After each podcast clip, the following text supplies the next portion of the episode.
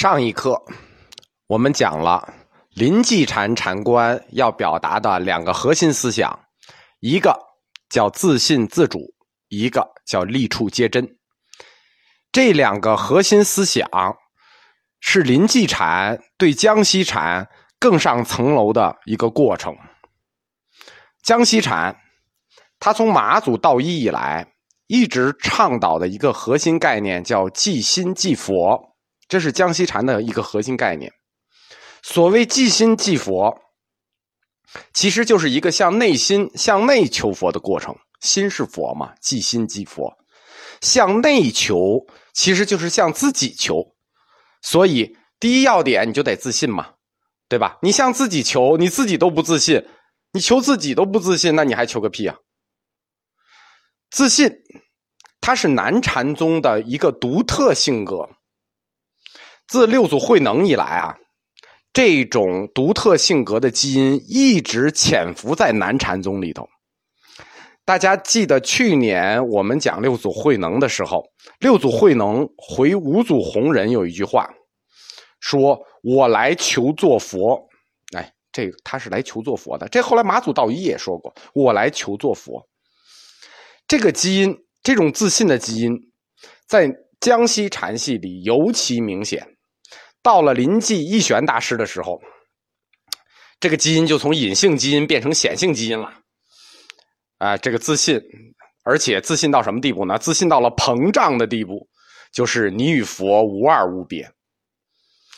自信是归自信啊，一玄大师他也没说让你盲目自信，他是说你要站在知识的基础上去自信，大善知识，站在基知识的基础上自信。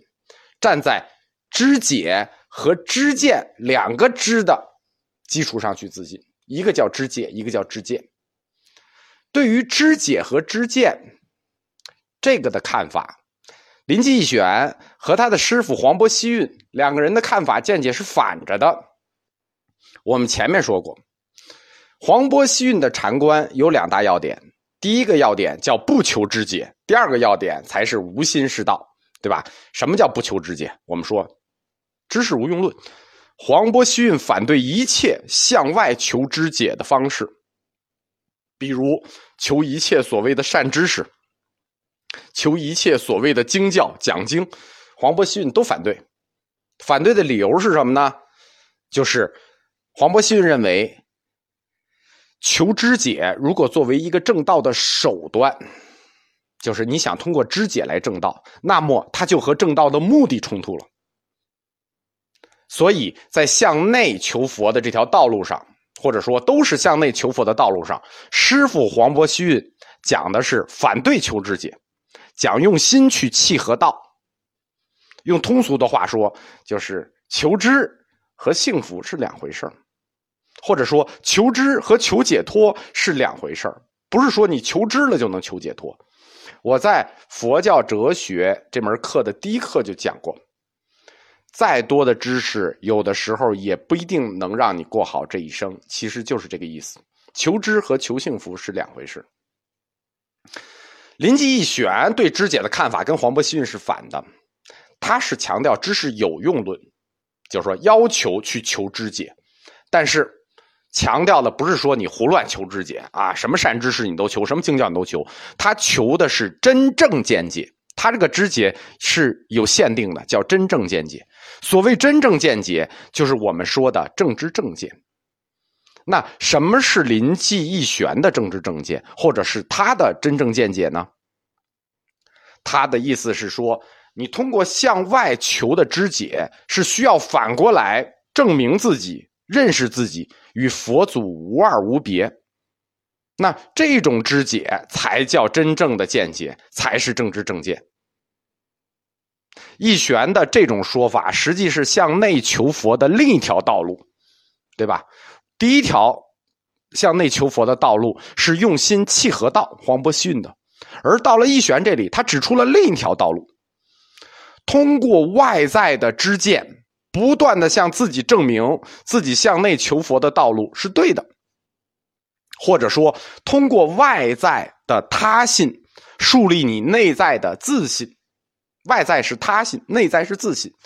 走到这一步，临济一玄的这个概念，他的这个政治政见就是你与佛祖无二无别，就和同时代的净土宗大师飞西啊差不多同时代啊，概念相合了。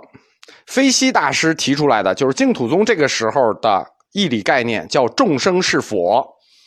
在同一时代，净土宗提的是众生是佛，临济宗提的是你与佛祖无二无别。那两大宗的宗师又在同一个时代、同一个命题上会师了。自信这件事呢，我们也是有的，但是普通人的自信他总是有个度，对吧？实在很难膨胀到易玄老师说的这种地步，就是我自信到了我与佛祖无二无别。我向外求知的过程，不过是要证明这件事情，对吧？那怎么能办到这种自信的程度？或者说，你怎么能自信到这种程度？如果我们不能自信到这种程度，行不行？一般自信啊，普通自信，或者比普通再自信一点，实在自信不到这个这个佛祖这种高度，能不能成呢？不能。易玄老师斩钉截铁的说：“不能。”《临济录》里有一段话，他是这么说的：“如今学者不得，病在何处？病在不自信处。你若自信不及，什么叫自信不及？就是你不够自信，就是说我们说的还不够自信到那个地步。那么，即便茫茫地寻一切境转，被他万境回换，不得自由。”这就是说，你自信不到那个程度会怎么样？看见没有？你若自信不够，最后的结果，一玄老师说了，被他万境回换，不得自由。梁启超先生曾经说过啊，佛教就是要以大智慧追求大自由。易玄老师先于梁启超先生一千多年，就告诉你了一句更重要的话：临济宗的。一个灵魂的话叫做“精神不自信，灵魂不自由”，对吧？你若自信不及，那就是不得自由。灵魂不自信啊，精神不自信，灵魂不自由。那这个话说的就非常硬了。那易玄老师就是要求我们的自信心必须膨胀到认识自己和佛祖无二无别这种地步。那才有灵魂的自由。林继禄又接着这句话说，就是接着这个不得自由，继续说：而若能歇得念念持求心，便与佛祖不别。啊，这回就彻底懂了。在这个话后面还有一句，就是若能歇得念念持求心，才与佛祖不别。就是说，你光有自信是不行，然后后面还有一句话呢。懂了，要自信，后面的条件是要熄灭任何向外的持求，念念持求心，持求，奔驰着求，就是奔走着追求，听着比追求还要急迫。所以临济宗的这个自信呢，我们把它展开了看，就发现临济宗的自信是非常的诡异的自信，和我们一般人说的自信是不一样的。我们一般人自信，说我很自信，是什么自信呢？就是想要什么，我们就能得到什么；想搞定什么事，我们就能搞定什么事；想做到什么，就能做到什么。这叫自信，我能成。但是临济一玄的这个自信，跟这个一般意义上的自信是反着的，对吧？他要习得自信，要习得念念持求心，便与佛祖不别。就是他自信自己可以什么都不想要，什么都不追求。他自信自己可以熄灭一切念念的持求心。啊，这个自信整反着。普通人是认为我们自信就是想干什么就能搞定，而禅宗的这种自信就是我们相信自己，我们就是什么都不想干。义玄大师他反对任何向外的持求。你看，这说的是念念持求心。不光是尘世的富贵尊荣，哎，尘世的富贵尊荣不持求啊，我们还能理解。但是出世间的解脱和神通，一玄大师也不要去求。求什么求？真正要得自由，就要摆脱一切境界的支配。只有这样，你才能成为自己的主人，而不沦为境界的奴才。一玄大师在这个《临记录》啊，这个、这、这个、这个，基本上都在引用《临记录》。《临记录》里继续说：“说大气者不受人祸，随处做主，立处皆真；但有来者，皆不得受。”就是说，人呢不要听别人胡说，要自己做自己的主人，这就叫立处皆真。临济禅就是通过行为艺术的这种表达，就是我们说的当头棒喝、毁佛灭祖。通过行为艺术要表达的，用流行的概念说，就是佛教临济宗新时代里一玄思想的四个自信，对吧？我们新闻联播经常这么说。佛教临济宗新时代一玄思想的四个自信，哪四个自信呢？自信、自尊、自主、自由。有这四个自信，就能不受环境的支配，立处皆真。哎，这就是临济宗的禅观要点。有兴趣了解这个发源于正定县的啊新时代四个自信的同学，可以去看一下《临济》，哎，就是慧照禅师塔录《临济录》。我们刚才引用的这些原话。那都在里头，大家可以各自体会。我们一般讲佛教史讲到这儿，其实就差不多了。因为讲临济一玄，主要讲的有特色的就是他的这个接引手段，霹雳雷霆，当头棒喝；还有就是他的峻烈禅风，喝佛骂祖。很少讲他的哲学观，因为我们前面讲的这叫禅观，对吧？四个自信和立处皆真，这叫禅观。一玄大师的禅观跟他的哲学观有重叠，或者说禅观指向方向一致，有重叠，但是它覆盖的范围又不太一样。为什么呢？是因为临济大师的哲学观，他最终的指向性很特殊，他指出一个很特殊的目标，我们很少提这个目标，并且它跟后世佛教发展的方向也不是很合，所以我们很少讲。今天我们汉传佛教，那主要就是禅宗，而禅宗主要或者说根本上就是临济宗。其他宗的其他宗其实中间都断了。到宋朝的时候，就有一句话叫做“临天下曹一角”，临济宗的天下，曹洞宗的一角，剩下的剩下的没了。中国汉传佛教，我们可以说百分之九十都是临济血脉，但是。我们以后会经常讲到临济，呃，很多义理都跟临济有关，但是我们很少会有机会再来回顾这位开山祖师，两位开山祖师。所以难不难的呢？我们就过一下，过一下临济义玄大师的哲学观，这属于专业课后半堂，大家从这儿可以跳过去不听，这是专业课。临济义玄的哲学观叫做易精灵分六合合啊，这个词非常专业了，易精灵分六合合。这种哲学观是一种跨越了小乘有宗和大乘空宗的过渡型调和教理。我们说佛教哲学有四大流派：小乘有宗、小乘空宗、大乘有宗、大乘空宗。我们今年哲学讲的这还都属于有宗部分，大乘空宗主要就是以《金刚经》为代表的中观学派。而易精灵分六合合，就是小乘有宗或者说传统佛教教理向大乘空宗过渡的一个调和阶段教理。易精灵指的是什么呢？指的是一心。所谓一心，那找个归根结底讲，那就是大乘空宗的一个诸法性空，叫诸法性空说，就是这个一心。六合合是什么呢？六合合。眼耳鼻舌身意，指的就是六根，对应的是六入的和合。六根对六入的和合叫六合合。但是六合合的概念呢，在佛教哲学里头，它属于说一切有部。这个就需要对佛教哲学课的那个六入、十二处、十八界理论很熟。六合合理论归结下去，就是小乘有宗的五蕴学说。五蕴学说。和大乘空宗的诸法性空说调和起来，就是临济一玄的这个哲学观，叫做易精灵分六合合。那更细的我们就不不再展开了。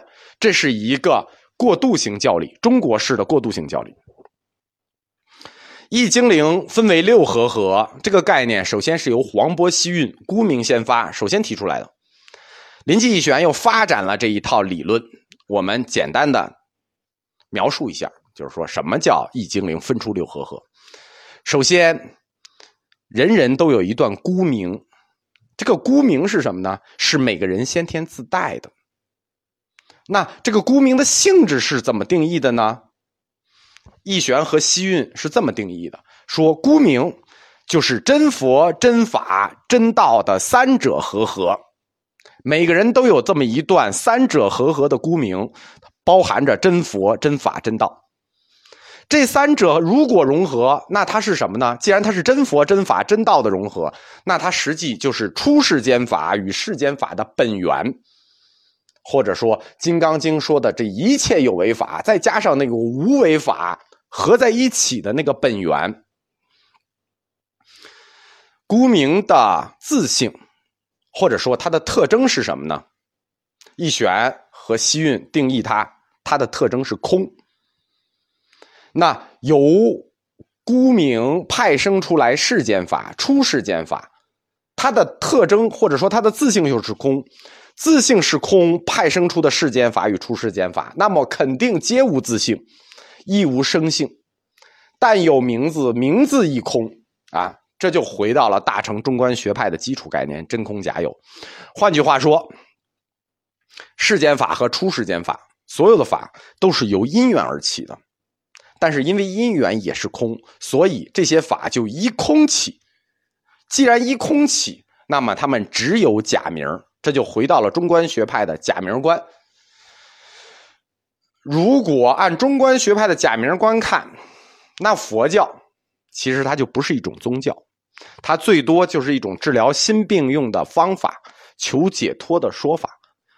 禅宗里有公案叫黄叶纸题，骗小孩用的。从本质上说，就是无意义的语言设施，名言假例而已。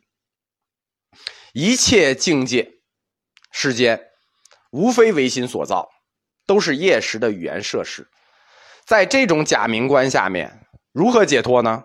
那解脱。只在无心，只有无心才能解脱，一切都是假名。实现无心的途径呢？那这又回到了江西禅的老路上了。回到实现无心的途径，就叫歇念，就是不想，不起念，当然就无心。这样这一步就从无心过渡到无念了，这是第一步过渡。歇念不起念的标志是什么呢？不起念的标志是无求，你不求什么，当然就不起念了。那这一步又从无念过渡到了无求。第一步从无心过渡到了无念，第二步又从无念过渡到了无求。既然不向外求取，那当然也就不依靠谁喽。既不依靠谁来教导，也不依靠谁来帮助，所以就无依。这一步又从无求过渡到了无依，因为无求，所以无依。这样，整个从孤名出发的理论又回到了江西禅的传统禅观上：无心推出无念，无念推出无求，无求推出无依。看到了吧？临济义玄他就从易精灵分六合合这个哲学观出发，通过阐发人人都有一段孤名。这段孤名的性质是空形成的，这个世界由假名观构成，最终返回到了无心到无一这个江西禅的传统禅观上。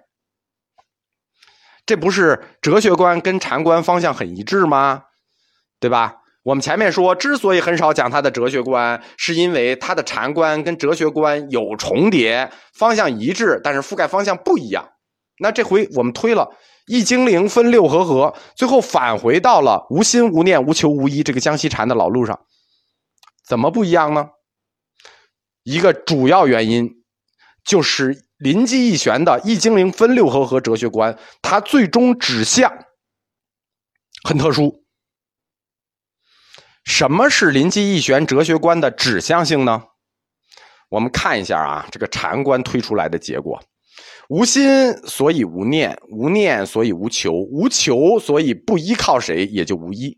这是禅观。这个禅观是一个逻辑观过程，一步一步推出来的。无心推无念，无念推无求，无念，呃，无求推无依，这叫逻辑过程。我们不要绕进去，我们不要绕到江西禅禅的禅观里头去，我们直接在江西禅的禅观外面来看这对因果关系。